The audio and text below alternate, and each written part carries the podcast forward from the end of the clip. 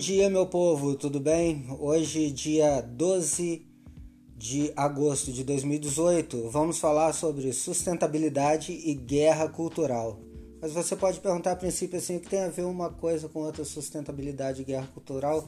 Bem, isso é um assunto um pouco particular, mas talvez tenha algo a ver com vocês também que estão aí ouvindo. É porque durante muito tempo uh, a minha maior preocupação foi lutar contra a forma de funcionamento do capitalismo hoje em dia. Talvez isso aí é uma herança é, dos meus primeiros momentos na faculdade, que já era muito influenciado pelo marxismo, mesmo sendo há quase 20 anos atrás, e eu ficava questionando coisas como ah, produtos que têm vida útil, que são feitos para estragar, para que você possa comprar novamente esse produto. E no passado não era assim, né? No passado os produtos eram feitos para durar eternamente. É, isso aí pode, poderia levar ao esgotamento dos recursos naturais, o que é óbvio, é uma questão de causa e efeito. E principalmente eu sempre pensei muito em relação ao plástico, que é um produto subproduto do petróleo e que, como todos nós sabemos, é um produto que leva séculos para biodegradar e voltar à natureza na sua forma primordial, né? E também ficava pensando sobre a questão do meio ambiente, via muitas empresas usando é, responsabilidade social e meio ambiente apenas como uma questão de marketing. Por exemplo, empresas que fabricam produtos com base no plástico, mais uma vez, que sempre foi uma das minhas maiores preocupações, falando sobre preservação do meio ambiente, mas parece um pouco sem sentido, né? Se eles vivem da fabricação de produtos que utilizam a matéria-prima que polui o ambiente e uma das matérias-primas que mais polui, que é o petróleo, e por sua vez, após o descarte, os produtos plásticos permanecem poluindo o ambiente por muitos séculos. Né? E também tinha uma certa preocupação porque eu via, é, eu fiz alguns semestres de comunicação social que você pode ir para a área de recursos humanos ou para a área de marketing e a minha área preferida era o marketing. Né? Eu via sobre programação neurolinguística, sobre o estudo da mente humana e utilização é, desses estudos e dessas descobertas aí para vender produtos. Então isso aí foi uma coisa que sempre me preocupou, a venda de produtos pela venda e não simplesmente pela utilidade e pelo bem-estar que eles poderiam causar à humanidade, né? Então sempre pensei que o capitalismo deveria mudar o foco dele, é, ou então ser substituído por uma sociedade meritocrática que a princípio eu tinha muita dúvida se poderia ser o comunismo, né? Mas na verdade não era. Eu pensava que é, as indústrias, as empresas, elas deveriam procurar primeiro o bem-estar da humanidade, utilizar recursos naturais somente dentro da necessidade e não utilizar, por exemplo, essa programação neurolinguística, esse estudo da mente humana para vender coisas que muitas vezes não são necessárias. Né? Mas chegou um certo ponto e não tem tanto tempo assim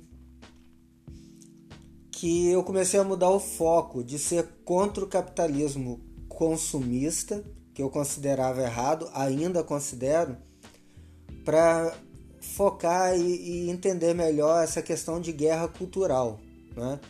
Porque eu comecei a perceber que alguns segmentos eles começavam a utilizar agendas legítimas, que, muitas das quais é, a respeito disso que eu falei sobre é, proteção ao meio ambiente, proteção à vida, né, fim das desigualdades sociais, é, respeito às minorias e a segmentos mais oprimidos, como gays, mulheres e negros, que eu sempre acreditei nessas agendas, eu sempre defendi que deveria haver respeito e igualdade social, ou pelo menos oportunidades iguais para todas as pessoas, independentemente de religião, de opção sexual.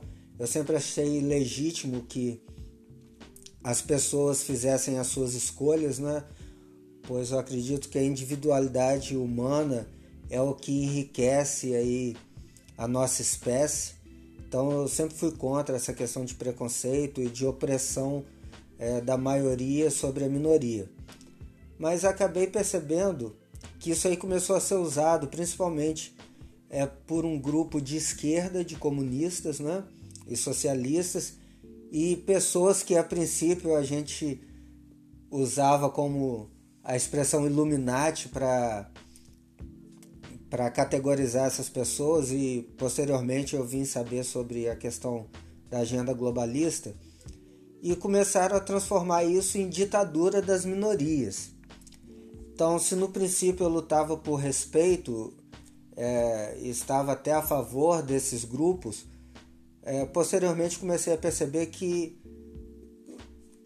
começou a gerar uma, um sentimento de vingança e até de ditadura dessas minorias sobre a, sobre a maioria. Isso aí começou a me incomodar e eu comecei a querer saber é, mais a respeito disso e não concordar, né? Porque eu queria o respeito mútuo e não que houvesse é, uma vingança dessas minorias, desses grupos mais oprimidos contra, é, vamos dizer, os homens brancos. Eu só queria que os homens brancos recebessem é, respeitassem as mulheres, os negros, os gays e etc.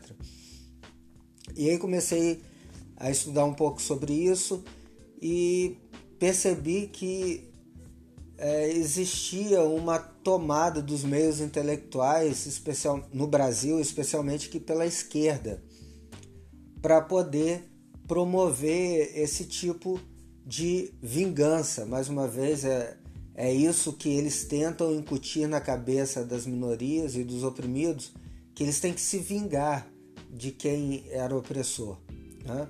E até mesmo extirpar a maioria conservadora, branca é, da face da terra. O que é claro, eu não posso concordar porque eu sou homem e sou branco, apesar de não. É, não, não fazer crescer em mim, nunca dei ouvidos a, a racismo, a xenofobia, misoginismo, esse tipo de coisa. Mas aí eu percebi que o meio artístico ele começou a ser tomado é, por essa agenda aí globalista, na verdade. Especialmente na música e nas artes cênicas, né? Aqui no Brasil, então a gente vê muitos é, artistas apoiando a esquerda e, e, e, a sua agenda, muitos atores também apoiando, e na verdade eles não apoiam por uma questão de. Como que eu vou dizer? Uma questão é, de acreditar naquelas, naquelas ideias, e sim eles são simplesmente comprados. É, principal meio usado aí, principalmente durante o governo aí petista, com muita força, foi a Lei Rouanet, que a princípio devia ser para fomentar a arte no Brasil, principalmente para aqueles artistas é, que ainda estivessem no ostracismo, iniciando, para que eles pudessem ter um incentivo financeiro para divulgar os seus trabalhos, né? e foi convertido é, para comprar os maiores artistas que nunca precisaram desse tipo de apoio. Né?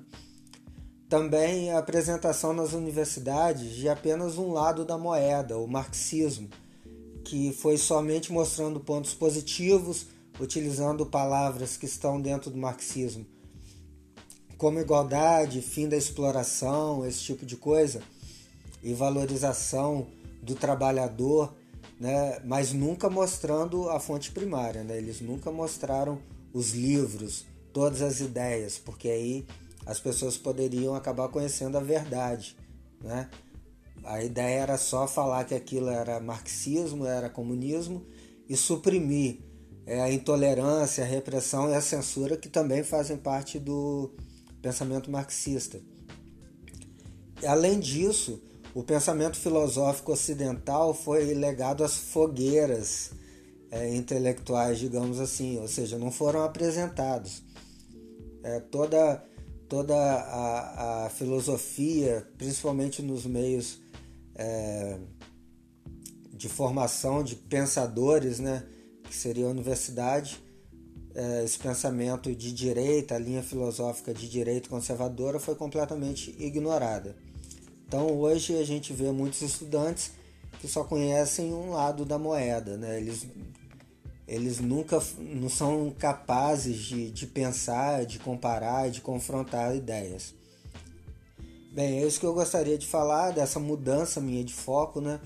porque eu ainda continuo acreditando que a gente tem muito a melhorar em relação ao sistema capitalista. É, não vejo é, esse consumismo, esse capitalismo selvagem desenfreado como o ideal. Né? Temos muito ainda a falar a respeito disso. Só que agora o foco mudou, porque é, eu entendi que existe uma guerra muito mais importante que é lutar pela liberdade que vai nos permitir contestar qualquer situação que esteja colocada no nosso momento. Né? E o comunismo, o socialismo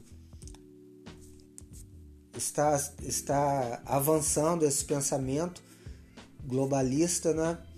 que tem é, que anda junto aí com o pensamento marxista, eles estão crescendo e na verdade eles querem calar qualquer voz que vá contra isso. Né? Então a gente tem que entender de, que antes de lutar por alguma coisa, a gente precisa lutar pelo direito de lutar. E todo o resto vem depois. Por isso que eu considero é, essa conscientização em relação a, a, ao globalismo, à guerra cultural, aqui no Brasil, mais especificamente ao Fórum de São Paulo, que a gente pode falar é muito mais importante do que as outras questões. Porque se a gente não puder falar, não puder contestar, então a gente vai viver amordaçado e nada mais vai mudar, né? Claro. É, eu quero falar assim também um pouco sobre é, pensadores e filósofos contemporâneos aí, é, principalmente o, o, o nosso amigo nosso amigo e filósofo contemporâneo brasileiro Olavo de Carvalho, que trata muito desse assunto. É, e também, por exemplo, o filósofo Pondé também, que é, que é mais direcionado aí para as questões de direita, né, de liberdades individuais. Vamos falar um pouco sobre, sobre isso, sobre esses, esses personagens é, em podcasts que virão aí dentro em breve. Agradeço a todos que ouviram até aqui. Muito obrigado. É, estamos apenas começando, temos muitos assuntos aí a, a discutir e até o nosso próximo encontro. Grande abraço, aqui foi Cristiano Alarcon.